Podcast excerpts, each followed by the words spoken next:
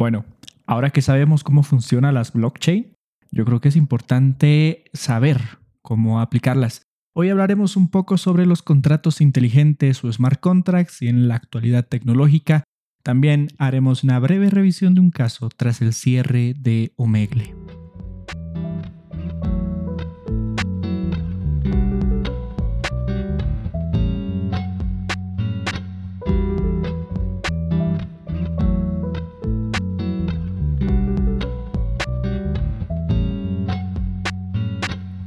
¿Cómo? Muy buenas, sean bienvenidos nuevamente a un capítulo de Dilex Podcast. Hoy, 9 de noviembre del año 2023, estamos con el noveno episodio y quiero anunciarles que el décimo cambiará un poquito de formato. A partir del 10 también crearemos un canal de YouTube donde estaremos subiendo los podcasts que ya anteriormente estrenamos en las plataformas de podcast, así como también empezaremos con la grabación de podcasts o capítulos en formato de video. Para el siguiente episodio, de hecho, iniciaremos con una nueva tertulia, así que estén al tanto del capítulo que se estrenará. Pues bien, la anterior semana hablamos un poquito sobre el blockchain, cómo debería entenderse y tratarlo de una forma bastante simple para comprender un proceso que ya de por sí es bastante complejo. Sin embargo, una de las aplicaciones, principalmente de cara al derecho, radica en los smart contracts o los contratos inteligentes. Esta es una de tantas aplicaciones obviamente que se pueden dar a la red de blockchain. Otra, por ejemplo, es el tema de las criptomonedas, tema que abarcaremos en futuros episodios. Sin embargo, hablar de contratos inteligentes es hablar de un muy buen uso o inclusive hablar de un método tecnológico alternativo de solución de controversias desde un punto de vista legal. ¿Qué son los métodos alternativos? Pues bien, son aquellos métodos que son ajenos a una vía judicial u ordinaria, pero a la vez pueden, como su nombre lo indica, resolver conflictos. Ahora bien, ¿qué se entiende entonces por un contrato inteligente? Creo que muchas personas acá entendemos el funcionamiento de un contrato. Hay dos partes, una el contratante y otra la persona que es contratada. Por lo general, el contrato dentro del ámbito del derecho cuenta con unos requisitos para que éste pueda, en términos comunes, nacer a la vida jurídica. Eh, dentro de estos objetos se pueden señalar, por ejemplo, el objeto, la causa, el motivo, etc. Y principalmente el consentimiento, ¿no? Entonces ambas partes deben consentir entrar a una especie de negocio jurídico y sin entrar tanto a la teoría del derecho, señalar que existe una relación contractual entre dos partes. En síntesis, ese es un contrato, un convenio de dos partes. Ahora bien, ¿qué es un contrato inteligente? Para empezar, un contrato inteligente es actualmente una serie de códigos y programación existentes que reaccionan de acuerdo a distintos tipos de acciones. Por ejemplo, si pasa algo, entonces esto se aplicará dentro de la red de blockchain. Entonces, ¿cuál es la diferencia esencial entre un contrato tradicional y un contrato inteligente? Pues uno de ellos puede ser la forma. Un contrato común es aquel impreso, escrito, etcétera, pero que cuenta con textos, con cláusulas, etcétera, y que manifiestan a través de la firma de las dos partes el consentimiento tras la aceptación de dicho contrato. Ahora bien, un contrato inteligente es una serie de códigos, números, algoritmos y programación que técnicamente es la traducción de ese contrato, pero dentro de una cadena de bloques. Es decir, un contrato inteligente puede explicar entonces el funcionamiento y la solución que implica contratar a través de un contrato inteligente. Por alguna razón, yo quiero desarrollar una página web para el podcast, por poner un ejemplo. Y me entero de que en Holanda hay una persona, un desarrollador web con mucha capacidad de realizar una muy buena página y de acuerdo a las características que yo quiero implementar para sacar mi nueva página. Entonces decido contratar con esa persona.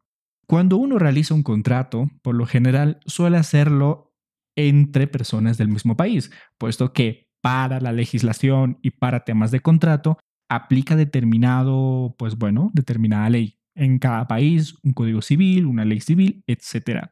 Entonces esa ley es aplicable en caso de que una de las partes incumpla con dicho contrato. Entonces, yo quiero hacer un contrato con una persona que se encuentra en Holanda.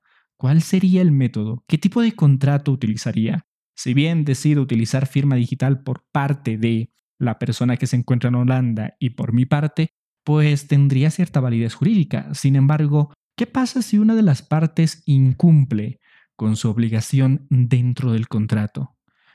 ¿Cuál es la autoridad a quien recurrimos? ¿Quién soluciona la controversia? Esto, de cierta medida, es cubierto gracias al arbitraje, como una medida alternativa de solución de conflictos, ya que en el arbitraje, por ejemplo, o en los contratos, se añaden cláusulas arbitrales y en estas cláusulas se determina dónde será la sede, con qué leyes se van a dirimir ciertos conflictos y así sucesivamente se pueden realizar, pues, desde la designación de los árbitros, etcétera hablar sobre una cláusula arbitral es un tema no tan complejo, pero muy interesante, sin duda alguna.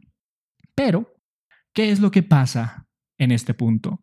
Si yo quiero contratar con esa persona para que me haga una página web, el monto que oscile en dicho contrato no será mayor a los 200 dólares, por poner simplemente un ejemplo. ¿Es entonces beneficioso hacer o incluir dentro del contrato una cláusula arbitral tomando en cuenta que tanto la designación de los árbitros y el mismo proceso arbitral costará probablemente más de los 200 dólares que es el objeto del contrato. A raíz de esto, pues podemos aplicar un smart contract en el que yo contrato con la persona de Holanda. El contrato de por sí puede ser un bloque perteneciente a toda la cadena.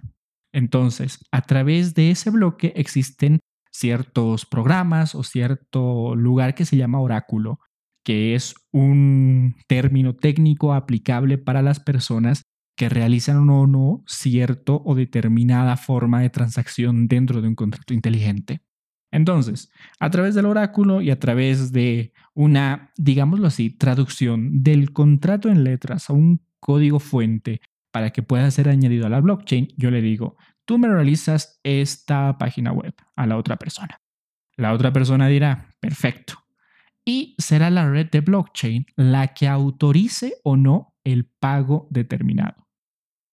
Ya habíamos hablado que dentro de esta cadena de bloques todo es anónimo. Entonces, la blockchain dirá que A quiere contratar con B para la realización de determinada acción y en este caso puede ser la página web. El monto de pago puede ser otro bloque dentro de la cadena.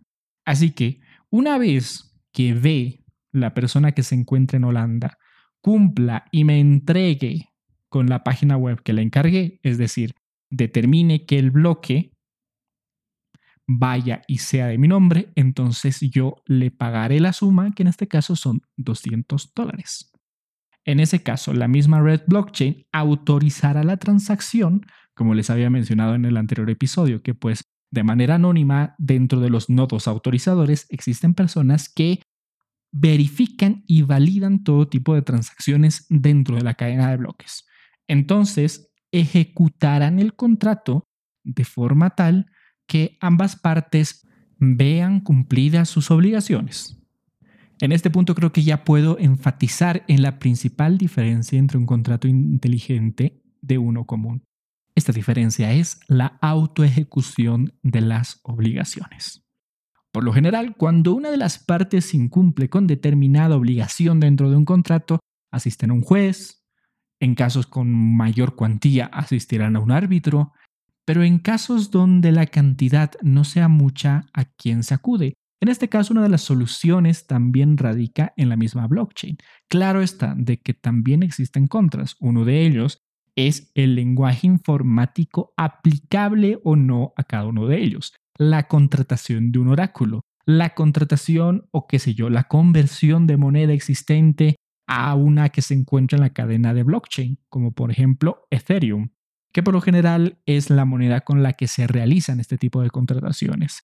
Entonces también tiene ciertos obstáculos a día de hoy el realizar este tipo de contratos inteligentes. Sin embargo, no es una mala idea a fin de autoejecutar obligaciones de contratos. Esta idea principalmente radica en sistemas que tienen como funcionamiento una red de bloques. En el caso de Dubai, por ejemplo, todos los bienes se encuentran registrados en bloques dentro de una blockchain propiedad de Dubai, una blockchain privada. Si alguien quiere comprar un vehículo, deberá hacerlo a través de la cadena de bloques, realizando evidentemente contratos inteligentes. De hecho, en febrero de este año se incorporó en Dubai un tribunal arbitral capaz de dirimir conflictos a raíz de los contratos inteligentes. Entonces se constituiría como una de las primeras organizaciones o instituciones arbitrales capaces de dirimir temas relacionados a contratos inteligentes. Ahora bien, es importante aplicar este tipo de soluciones en caso de que, pues bueno, la cuantía no sea muy grande y en caso también de que se realicen este tipo de contratos a nivel internacional. Como se viese en el ejemplo, la cantidad no es mucha, la persona cumple con las características que yo quiero y para mí es menester realizar el negocio jurídico con esa otra persona. Pero, ¿qué pasa si la otra persona no cumple con su parte de la obligación? Entonces entra en este punto un contrato inteligente capaz de autoejecutar, ya sea que si la persona no entrega a tiempo la página web y yo he realizado el pago, la misma blockchain diga, un momento, se ha realizado el pago de A a B, pero B no ha entregado la página web. Entonces el pago regresa nuevamente a A. Y esa es la ventaja, la facilidad de la autoejecución para determinados tipos de obligaciones. De hecho, ya en la teoría se empiezan a barajar situaciones interesantes como el tema de testamentos inteligentes, donde cada persona registre cada uno de sus bienes en un bloque y que tras la muerte del, de cuyos, término en latín para hablar de la persona que hereda a otra, pues este bien pase directamente a su nombre de forma automática tras la inserción de una red de blockchain. Evidentemente, es un tema que a la fecha pues no sea muy utilizado. Se necesitan perfeccionar muchos aspectos como los de la moneda, los traductores, peritos en materia de informática y obviamente hay ciertos o determinadas áreas que escapan a la pericia de un abogado común, que es, por ejemplo, la programación de este tipo de contratos o la verificación, por poner un ejemplo, de que estos contratos son la fiel traducción del contrato previamente realizado. Sin embargo, ya se acá una solución y un uso bastante práctico a cómo realizar cualquier tipo de transacciones dentro de una cadena de bloques. Ahora bien, dentro de la actualidad en materia informativa, el día de hoy, 9 de noviembre del año 2023, el CEO o el fundador de la página Omegle, Leif K. Brooks, dejó dentro de su página web una carta en la que se despide y señala que pues no es sostenible ni financiera ni psicológicamente mantener Omegle abierta. Y esta página web cierra después de 14 años de funcionamiento. Para aquellas personas que no conozcan Omegle, pues esta era una página web de videollamadas que te emparejaba con extraños y tú podías chatear o hablar con ellos a través de video o texto. Entonces, esta página web a inicios de 2023 ya recibía alrededor de 70 millones de visitas. El emparejamiento era simple, te emparejaba con una persona aleatoria, tú podías hablar con él y seguir adelante. Si no te gustaba la conversación, simplemente cambiabas y otra persona era emparejada a ti. Según el fundador, esta era una página prevista para personas que tuviesen dificultades de socializar con distintas personas, pero que sin embargo ha sido pues utilizada con muy malos fines. De hecho, hay un caso bastante popular en Estados Unidos y que obtuvo en 2021 la condena de un hombre tras el abuso sexual de una menor de edad. El caso radica en AM versus Omegle, que pues bueno, tiene raíz en Estados Unidos. Resulta que una chica, AM, cuya identidad obviamente se encuentra anónima, contacta con una persona que resultó ser un pederasta. Este, al ganarse la confianza de AM, niña cuya edad radicaba entonces en los 11 años, le pide que se encuentren y le pide pues realizar cosas que como ella lo declara no eran cosas que un niño debería hacer. Una vez coaccionada, también era obligada por parte de Fordyce, que era la persona que, pues bueno, resultó luego presa a raíz de todos estos abusos, la convenció de que era cómplice de, que, de fabricar y compartir materiales de abusos sexuales a menores y por miedo a ser detenida, ocultó toda esta información a sus familiares y amigos. Después de unos años, AM se armó de valor y ante los tribunales de Estados Unidos decidió denunciar a la persona que pues desde los 11 años la estaba atormentando. A raíz de ello, ella consideraba que podría marcar precedente en materia a nivel redes sociales, pues se sumaban a la vez denuncias por responsabilidad contra otras plataformas como Instagram y Snapchat. Y es que tras la idea del creador de Omegle, quien a sus 18 años pues lanzó esta plataforma para conocer a personas, se encontraba también un cuello de botella para depredadores sexuales, pederastas y todo tipo de personas que principalmente erradicaban o se encontraban en el mundo de la pedofilia. De hecho, se involucraron a más de 50 casos contra pedófilos durante los últimos años, donde más de 20 se encontraban en Estados Unidos y otros en Reino Unido, Australia, España, Colombia y Chipre. Pese a que el creador de la plataforma agregó sistemas de filtro, evaluación y también contaba con un sistema de análisis de contenido, pues decidió dejar atrás el proyecto porque consideraba, como lo dijo en su propia carta, que este era insostenible, tanto mentalmente como económicamente. Y es que la idea de un joven de 18 años por intentar socializar con personas distintas en el mundo fue utilizada de una de las peores formas posibles y no solamente eh, en delitos que radican o se encuentran en problemas como estos de índole sexual, sino otro tipo de captación e inclusive demostración impúdica y demás delitos que se han cometido a través de esa red social. Por otra parte, hace una semana aproximadamente declaran culpable de fraude y lavado de activos a Sam Bankman Fried, el otro llamado rey de las criptomonedas.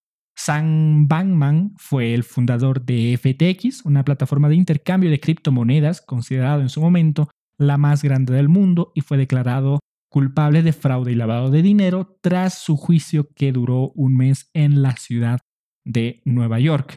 Esta persona, pues bueno, logró encabezar una empresa que se encontraba valorada en aproximadamente 32 mil millones de dólares y tras la captación de distintas personas e inversores principalmente, tras declarar la quiebra de la empresa FTX, él no devolvió el dinero a las personas que habían invertido en la empresa, pues él lo había gastado en la compra de determinados bienes, considerándose entonces esta en una estafa piramidal. Por último, cerramos con unas breves noticias relacionadas a la inteligencia artificial.